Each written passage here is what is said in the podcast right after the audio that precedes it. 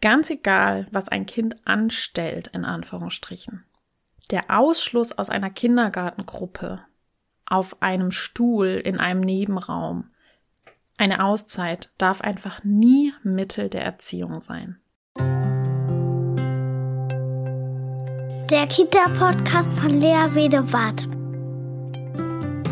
Ich beschäftige mich hier mit einer achtsamen, gewaltfreien und bedürfnisorientierten Begleitung von Kindern, in der die Gefühle, Bedürfnisse und Grenzen aller Beteiligten im Zentrum der Aufmerksamkeit stehen. Hallo, liebe Hörerinnen und Hörer, hier ist eine neue Folge des Kita-Podcasts für bedürfnisorientierte Kinderbetreuung. Herzlich willkommen. Heute soll es um ein Thema gehen, das vermutlich viele beschäftigt, weil es immer noch gang und gäbe ist. Und das macht mich wirklich traurig, weil ich setze mich eine Weile schon dafür ein, dass es, und darum geht es heute, die Auszeit als Strafe nicht mehr geben muss. Ich weiß, dass viele, viele Einrichtungen dieses Erziehungsmittel noch immer nutzen, weil sie denken, ja, das ist eine Form, den Kindern zu zeigen, wie sie sich eben nicht verhalten sollen. Wenn sie sich so verhalten, wie ich es nicht möchte, dann setze ich sie zur Strafe auf einen Stuhl, vor die Tür und was es da sonst noch so gibt. Was mir so auf meinem Weg durch die Kitas begegnet ist, ist eben die Auszeit in der Garderobe. Das Kind wird alleine in die Garderobe gesetzt zur Strafe, weil es etwas getan hat, was die Erzieherinnen und Erzieher nicht wollen. Hauen ist es meistens, beißen, eben aggressive Verhaltensweisen, bei denen häufig Fachkräfte zum Beispiel überfordert sind und sagen, so darf das Kind sich auf keinen Fall verhalten. Und aus ihrer hilflosen Position heraus wenden sie dann die Auszeit an, weil sie denken, dann verknüpft das Kind etwas Negatives damit und lässt es sein. Kinder werden auf einen Stuhl gesetzt, der separat steht und das ist dann der Strafstuhl. Kinder werden an einen Nebentisch gesetzt, zum Beispiel, das habe ich schon gesehen, wenn gebastelt wird und die Kinder nicht wirklich mitmachen, dann ähm, werden sie ermahnt und dann müssen sie alleine am Nebentisch sitzen und müssen ganz ruhig sein. Das ist eine Form von Auszeit. In einem Nebenraum, so lange, bis die Fachkräfte dann kommen. Da gibt's natürlich verschiedene Ausmaße, entweder nur ganz kurz, fünf Minuten oder auch lange, lange Zeit. Zum Beispiel auch, das habe ich auch schon gesehen, in der Garderobe, während die anderen Kinder schon rausgehen in den Garten.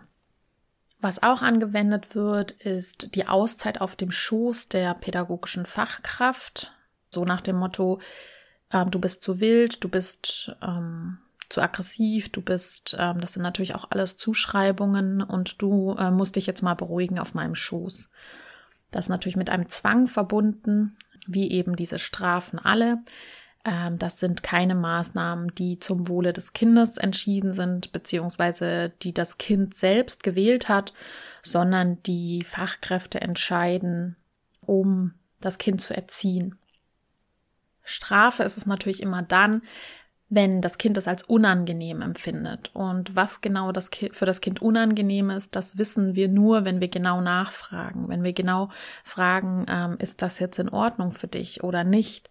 Und bei Strafen wie der Auszeit wird das meistens nicht gefragt. Und jedes Kind, das wahrscheinlich alleine in der Garderobe sitzt, wird vermutlich, wenn es Vertrauen zur Fachkraft hat, sagen, dass es das als sehr unangenehm empfindet. Das heißt, Strafen sind es auf jeden Fall dann, wenn es etwas ähm, Unangenehmes für das Kind ist. Es handelt sich also um eine Maßnahme, dem das Kind nicht zugestimmt hat. Und es handelt sich um eine Erziehungsmethode, um dem Kind zu zeigen, das, was du tust, ist falsch. Und das Verheerende und das Blöde, das, darauf werde ich nachher nochmal eingehen, ist, das Kind versteht, du bist falsch. Eine Auszeit als Strafe ist es natürlich auch, wenn etwas Liebgewonnenes entzogen wird. Also wenn das Kind zum Beispiel von der Gruppe separiert wird, dann hat es ja quasi den Kontakt zur Gruppe verloren. Also das heißt, dass die Sicherheit wird entzogen. Das, was das Kind eigentlich so sehr braucht. Also Bedürfnisse werden auch nicht gesehen beziehungsweise entzogen. Der Kontakt zur Gruppe zum Beispiel. Oder der Kontakt zur Bezugsperson. Ja, und da schließt sich jetzt eben gleich mal die Frage an, Warum ist das denn eigentlich so schädlich, so eine Auszeit als Strafe? Es gibt Forschungen, die zeigen, dass psychische Strafen genauso schädlich sind wie körperliche Strafen. Und ich weiß, es hört sich platt an, aber ich sage dann manchmal, manchmal würde ich lieber eine Ohrfeige bekommen, als ignoriert zu werden oder von einer, zum Beispiel meiner Freundesgruppe ausgeschlossen zu werden. Das mag sich drastisch anhören, ich bitte euch aber mal da reinzufühlen. Was ist wirklich schmerzhafter? Wenn jemand, ja, mir vielleicht eine Ohrfeige verpasst oder wenn ich ausgeschlossen werde aus einer Gruppe, weil ich mich vielleicht falsch verhalten habe. Das heißt, da kommt auch noch die Scham dazu. Und Scham ist wirklich ein Gefühl, das sehr zerstörerisch sein kann. Rein physiologisch lässt sich auch viel argumentieren. Zum Beispiel, wenn Kinder aus einer Gruppe ausgeschlossen werden, ist ihr Stresslevel sehr hoch. Wir können auch evolutionär darauf wieder blicken, ähm, weil wir ja immer wieder, ja, darauf verweise ich ja immer wieder, dass wir unser Stammhirn haben, also das Hirn ganz unten, das ist das älteste, manche sagen auch Reptiliengehirn, der älteste Hirnbereich, den es am längsten schon gibt und der aus der Steinzeit kommt, so ungefähr. Das heißt, unser Gehirn reagiert in manchen Situationen genauso, wie es in der Steinzeit war. Da können wir manchmal nicht so viel tun, weil dieser Gehirnbereich einfach da ist. Und Kinder haben dieses innere Programm, wenn ich alleine bin, wenn ich irgendwo aus der Gruppe ausgestoßen bin, bedeutet das Panik, weil früher in der Steinzeit, wenn ein Kind irgendwo alleine gewesen wäre, wäre vielleicht der Säbelzahntiger gekommen und hätte es gefressen. Das heißt, es hat dieses innere Programm von, oh Gott, ich muss um, um mein Überleben kämpfen. Und das ist jetzt vielleicht ja ein harter Vergleich, weil das Kind denken jetzt manche vielleicht sitzt ja nur in der Garderobe alleine, aber das Hirn arbeitet ähnlich. Das Kind hat diesen inneren Drang, für sein Überleben zu kämpfen und für seine Bedürfnisse zu kämpfen. Und wenn es ausgeschlossen wird aus der Gruppe, ist, setzt da erstmal eine Angst ein und eine Beschämung auch. Ja, es werden einige Bedürfnisse einfach nicht ähm, erfüllt. Das Bedürfnis nach Kontakt, nach Beziehung. Und das ist umso kleiner die Kinder sind, umso wichtiger. Wenn ein Kontaktabbruch dadurch hergestellt, und das, das ist das, was eine Auszeit auslöst, dann bedeutet das einfach viel Stress. Und dieser Stress zum Beispiel kann nur abgebaut werden oder überwiegend abgebaut werden durch ähm, Körperkontakt, durch Blickkontakt, ähm, denn dadurch können wir Emotionen regulieren. Ein Kind alleine irgendwo hinzusetzen, ist eine totale Überforderung. Also umso kleiner die Kinder sind, umso weniger sind sie in der Lage, sich selbst zu regulieren. Sie schaffen es nicht, wenn sie da alleine, zum Beispiel auch bei Krippenkindern höre ich das immer wieder, wenn sie beißen oder hauen oder an den Haaren ziehen, was und Nebensatz eingeschoben in diesem Alter einfach normal ist und sie dann auf einen Stuhl gesetzt werden und die Erzieher wollen, dass das Kind sich jetzt alleine beruhigt, wenn es gerade eh schon in großer, großer Not ist, in Wut, weil etwas schiefgegangen ist oder was auch immer passiert ist. Sie befinden sich in großer Not und brauchen die Unterstützung der Erwachsenen. Umso kleiner die Kinder sind und im Krippenalter ist es definitiv so, dass sie es nicht schaffen, sich alleine zu regulieren auf einem einsamen Stuhl. Sie brauchen den Körperkontakt, die Koregulation durch Augenkontakt, durch Benennen des Gefühls, des Bedürfnisses und jemand, der sich ihnen annimmt, weil das ist genau der Moment, in dem sie sich am wenigsten beherrschen können, weil sie es einfach noch nicht gelernt haben. Mit einer Auszeit, also das Kind alleine auf den Stuhl zu setzen, lernt das Kind also noch nicht, ja, was soll ich denn anstattdessen dann tun? Also das ist das Problem. Das Kind bekommt keine Lernchance. Es verknüpft nur Wut gleich, oh Gott, Auszeit, Bedrohung, schreckliche Verknüpfung sozusagen. Es erhält aber nicht die Lernmöglichkeit, ja, was empfinde ich denn gerade? Was, woher kommt das denn? Was brauche ich denn? Was, was kann ich denn anstattdessen tun? Und das ist doch eigentlich das Entscheidende, äh, das Kind anzunehmen, wie es ist, ihm zu zu zeigen, ich weiß, du gibst immer dein Bestes und du bist gut so, wie du bist und wir überlegen mal, wie du anstattdessen handeln kannst.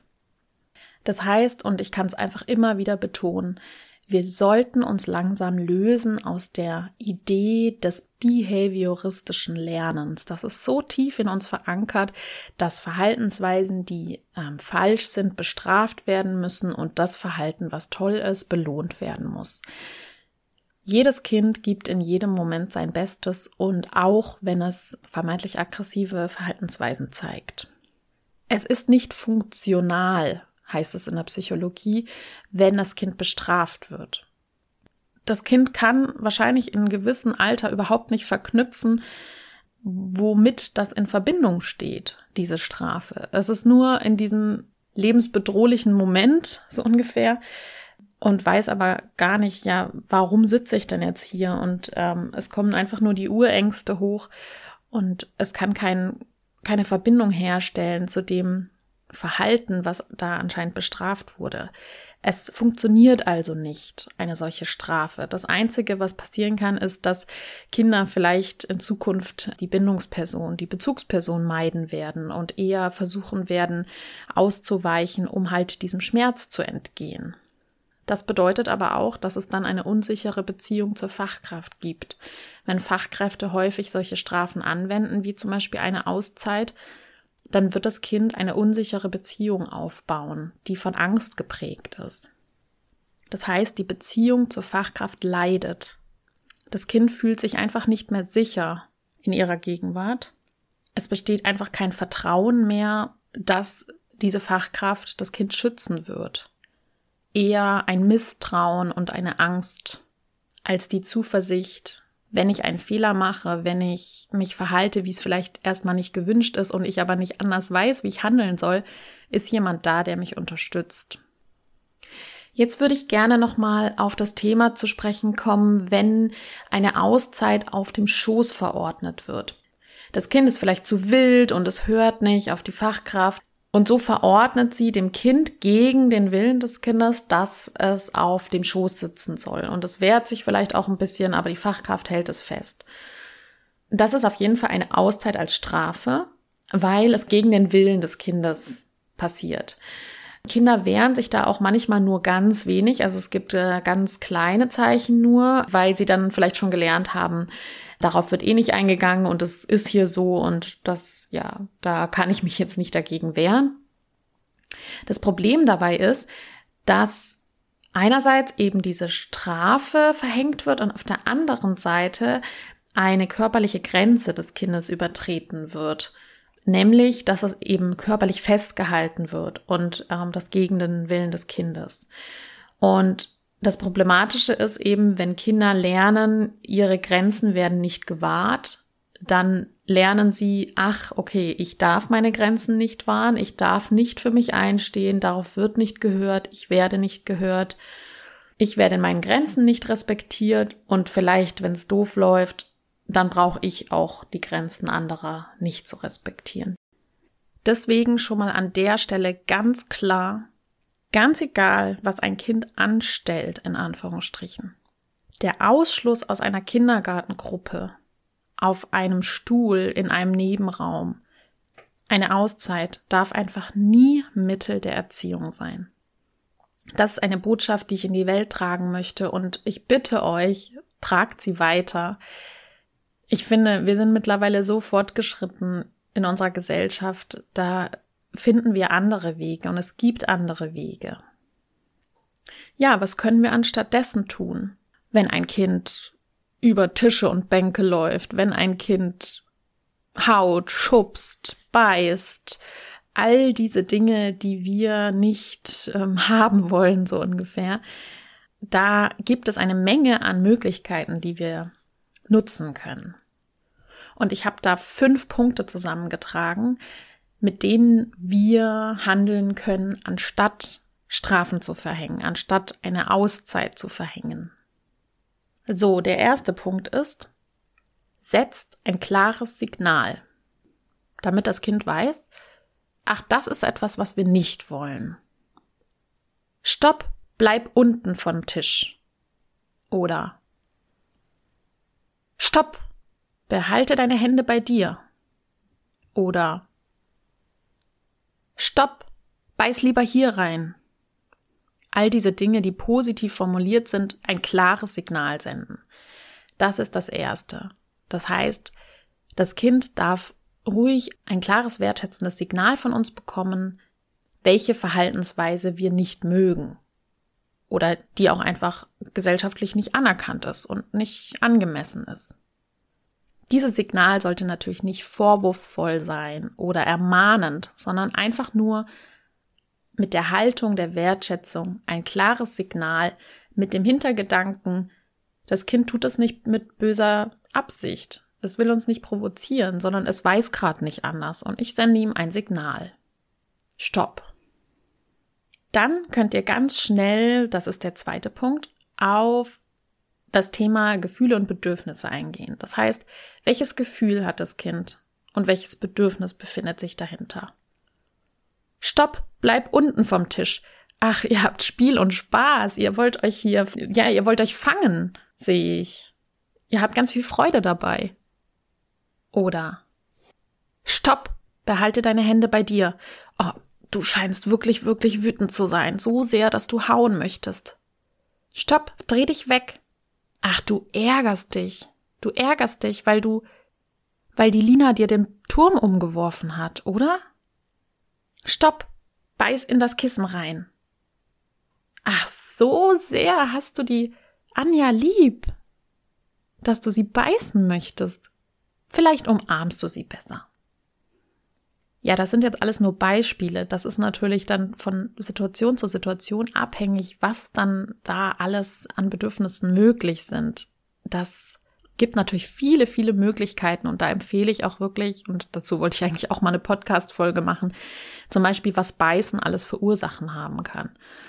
Beißen kann ja vielfältigste Ursachen haben, ne? Also Aggression, Stress, aber auch Liebe und Zuneigung und oder dass die Zähne wehtun oder das können ja ähm, alle möglichen Sachen sein. Und wenn wir uns jetzt vorstellen, das Kind beißt ganz doll, weil es gerade nicht weiß, wo es mit dem Druck hin soll, weil es innerlich, weil es gerade Zähne bekommt und dann bestrafen wir es mit einer Auszeit, ähm, das ist doch wirklich absurd. Das Kind hat nur versucht, sich, also den Druck loszuwerden und wusste es gerade nicht anders. Ne? Von dieser Annahme dürfen wir einfach immer wieder ausgehen.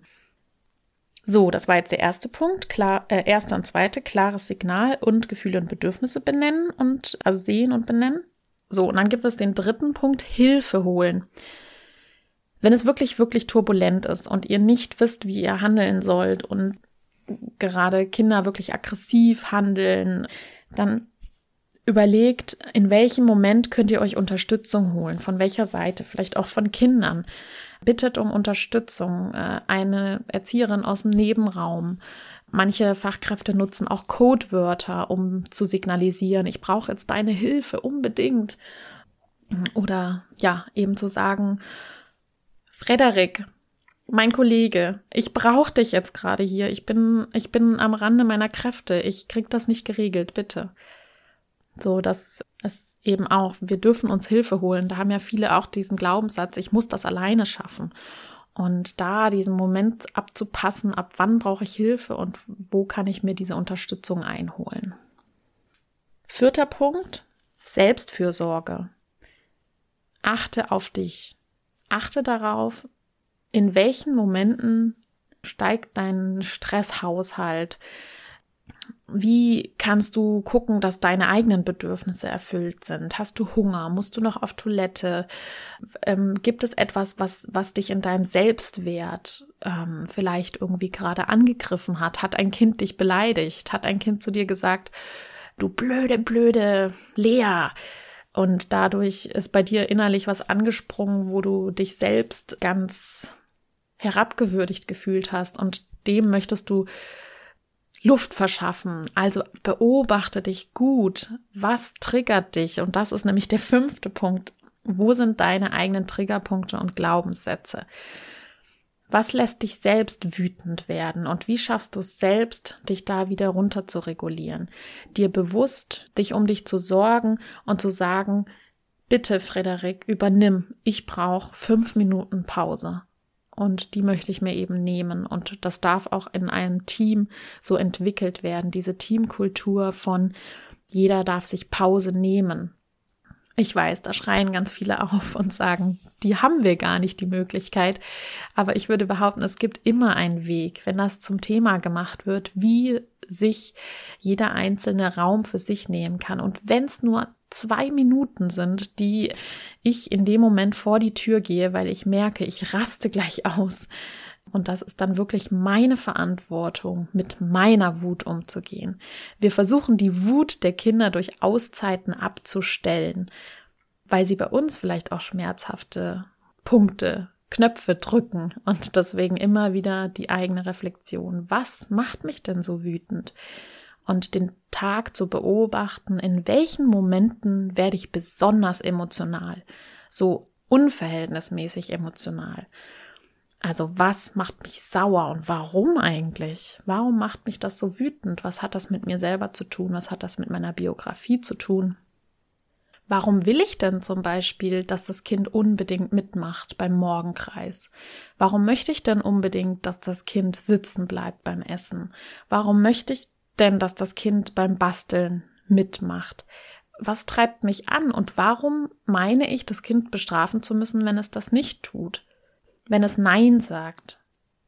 Die Qualität von Beziehung lässt sich da ablesen, an der Stelle, wenn das Kind Nein sagt? Wie sehr schaffe ich es, da noch in Verbindung zu bleiben und den Kontakt nicht abbrechen zu lassen?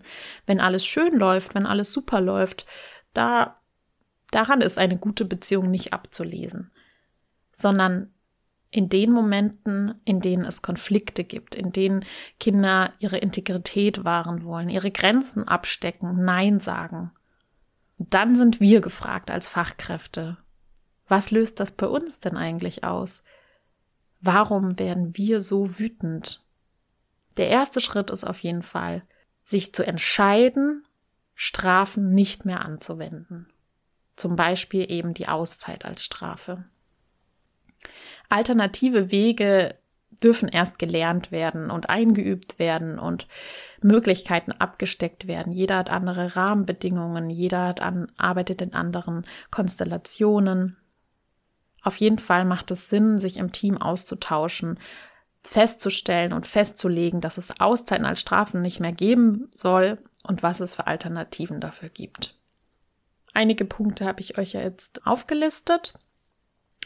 Und was ich, was mir noch wichtig ist anzusprechen, es gibt ja auch Momente, die sehr, sehr überfordernd sind und wir einfach nicht mehr wissen, wo, wohin mit uns, wohin mit den Kindern. Ein Kind rennt über Tische und Bänke, das andere Kind haut und das, und man schafft gar nicht alle Bedürfnisse zu benennen und zu, und darauf einzugehen und, und dann quasi Kinder auf einen Stuhl zu setzen oder mal rauszuschicken oder so, weil, weil ich nicht anderes, also keine andere Handlungsmöglichkeit habe. Das ist in gewisser Weise legitim. Es kommt letztendlich immer ganz entscheidend auf die Haltung an. Tue ich das, weil ich überfordert bin, weil ich mich zeige als Mensch und ich sage, ich weiß es gerade nicht anders, ich, ich setz dich jetzt hier hin, ich weiß gerade nicht, was ich sonst anderes tun soll.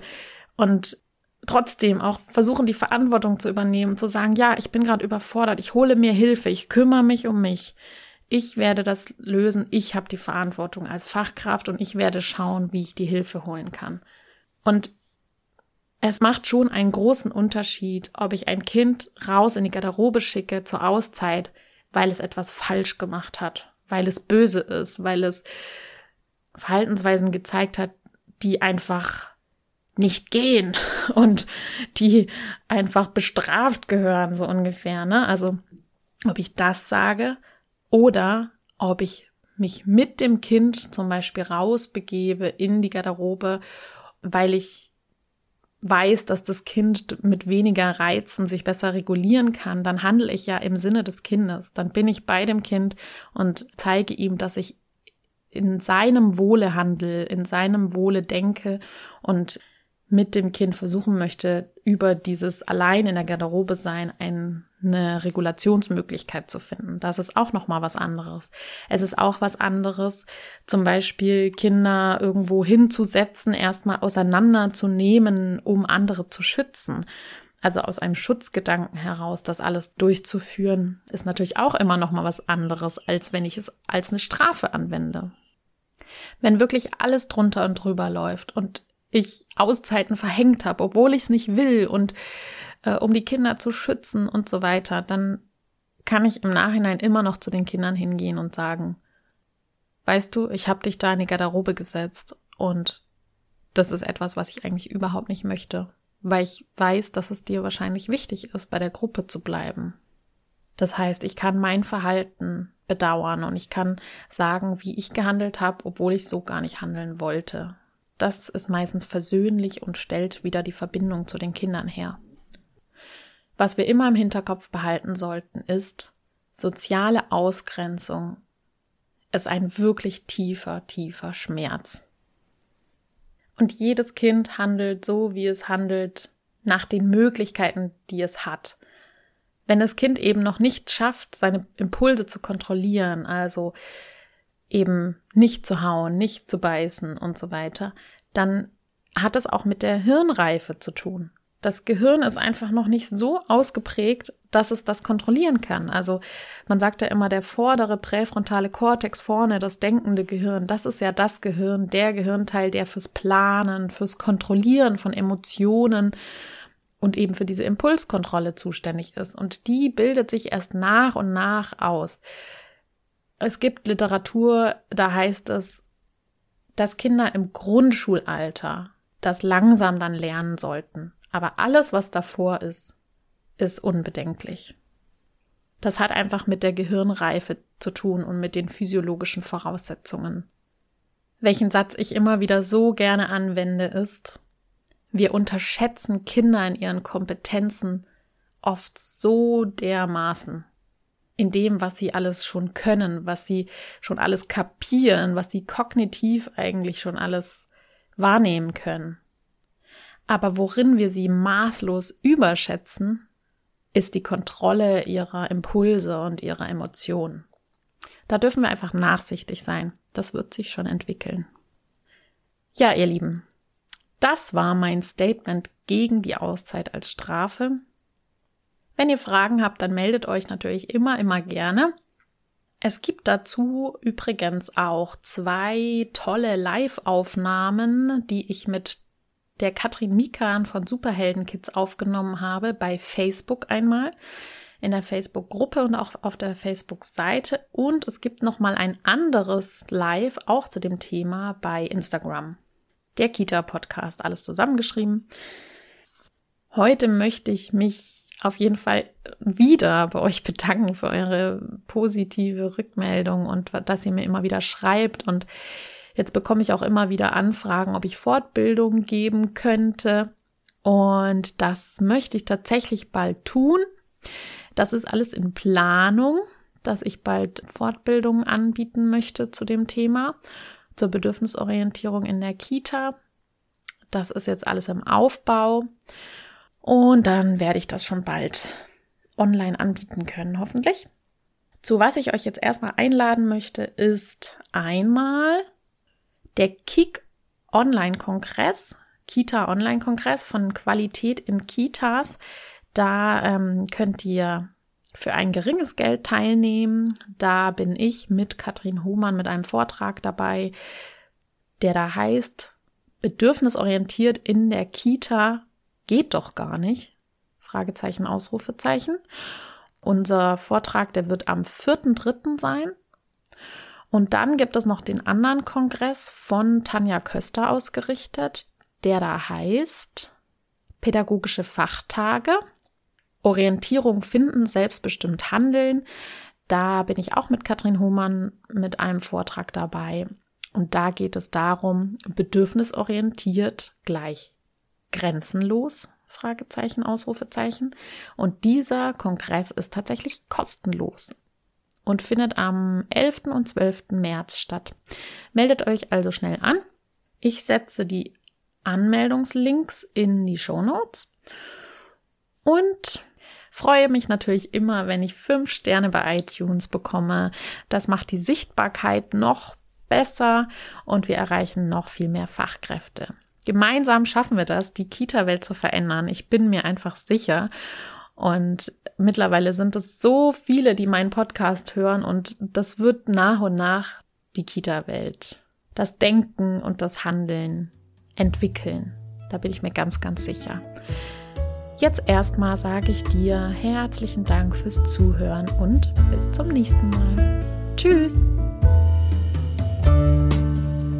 BOK Bedürfnisorientierte Kinderbetreuung. Gemeinsam für starke, sich selbstbewusste Kinder.